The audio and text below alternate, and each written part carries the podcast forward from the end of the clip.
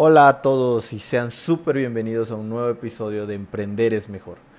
Hoy empezamos una nueva serie y el tema es inteligencia emocional. La inteligencia emocional es una cualidad y característica indispensable para nosotros como emprendedores. Además que el desarrollar una inteligencia emocional fuerte es algo que no solo nos hará ser mejores emprendedores, sino también nos hará ser mejores personas, por lo cual es un tema que se necesita desarrollar conscientemente. Es importante mencionar que tal y como es en el liderazgo, hay inteligencia emocional tanto personal como externa, y voy a detallar ambas. Específicamente el tema de hoy será inteligencia emocional personal. La inteligencia emocional personal es nuestra capacidad de discernir la magnitud de las situaciones, emociones y problemas que se nos presentan en nuestra vida diaria. Todo el tiempo estamos lidiando con situaciones en nuestras vidas. Estas pueden ser situaciones buenas y positivas o malas y negativas. Sin embargo, en la mayoría de las ocasiones, nuestra inteligencia emocional personal se pone a prueba más que nada en las situaciones negativas y desafiantes. La IE nos enseña que el poder de decidir si algo por lo que estamos pasando nos afectará radica completamente en nosotros.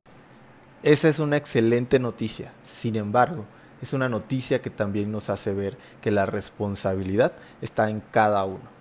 Por lo tanto, nosotros decidimos si una circunstancia negativa que estemos viviendo nos marcará de por vida o si nos desafiará a aprender y crecer cosas como personas. Me encantan los ejemplos, así que pondré dos. El primero será una persona que no ejerce su poder interno de decisión y por ello su inteligencia emocional es muy pobre.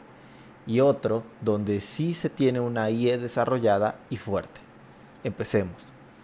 Es lunes por la mañana son las 9 a.m. y Adam llega a su empleo después de un fin de semana desastroso. Su novia lo dejó porque se aburrió de la relación, su coche se descompuso y tuvo que llegar al trabajo en transporte público. Adam está triste, enojado y deseoso de solo llegar para ponerse a trabajar y que su mente no piense en todos sus problemas del fin de semana. El día transcurre de forma cotidiana y alrededor de las 12 del día su jefe inmediato lo manda a llamar. Adam cree que se trata para felicitarlo por la gran venta que hizo el viernes de la semana pasada y que significó la adquisición de un gran cliente para la empresa. Llega a la oficina del jefe y se siente emocionado y confiado. Su jefe en efecto empieza felicitándolo, sin embargo le dice que las cosas dentro de la empresa están cambiando y que el nuevo CEO está buscando generar más margen de ganancias para la compañía, por lo cual uno de los pasos para conseguir tal meta es recortar gastos es decir, empleados. En resumen, su jefe le agradece todo lo que ha hecho en los últimos cinco años para la empresa, pero que tendrá que dejarlo ir. En pocas palabras, despedirlo. Adam no lo puede creer. Después de un horroroso fin de semana, ahora sí queda sin trabajo. Adam sale de esa oficina y siente que el mundo se le viene encima. Se enoja aún más y culpa a todos por lo que está sucediendo. Culpa a su ahora exnovia por dejarlo y haber tirado la toalla con él. Culpa a la empresa por no haber sabido generar más ganancias y tener que recortar gastos que se tradujeron en despedirlo. Culpa a todos, menos a él. Pasan cinco años más y Adam tiene un nuevo empleo, al cual entró tan pronto como perdió el anterior. También tiene una nueva novia, que conoció un par de meses después de terminar con su ex. Repentinamente, su nueva novia lo vuelve a dejar también diciendo que su relación se había vuelto monótona y aburrida. También pierde de nuevo su empleo, ya que desde que llegó logró los objetivos, pero nunca aspiró a lograr más. Es decir, la historia se repitió y Adam vuelve a culpar a todos menos a él mismo. En este ejemplo, la historia se repite, ya que Adam nunca se detuvo a examinar qué es lo que había pasado y por ende no pudo discernir que la razón por la que lo dejó su primer novia es porque él nunca quería salir con ella, nunca iban a pasear y solo quería hacer las mismas cosas e ir a los mismos lugares una y otra vez. En su primer trabajo logró objetivos, sin embargo, nunca hizo por hacer más, algo que lo pusiera en la típica etiqueta del mundo corporativo como indispensable. Y al haber recorte de personal, eso lo hubiera exentado de ser liquidado. Cinco años después, la historia se repitió, ya que nunca aprendió a ver los problemas, dificultades y pruebas como una valiosa oportunidad de analizar qué era lo que él podía mejorar y que no hubiera estado haciendo bien y aprender de ello, en vez de reaccionar ante la situación y echarle la culpa a los demás. Cuando no tenemos una IE desarrollada, tendemos a solo reaccionar en vez de analizar. Analizar es el primer paso. Después viene pensar y aprender.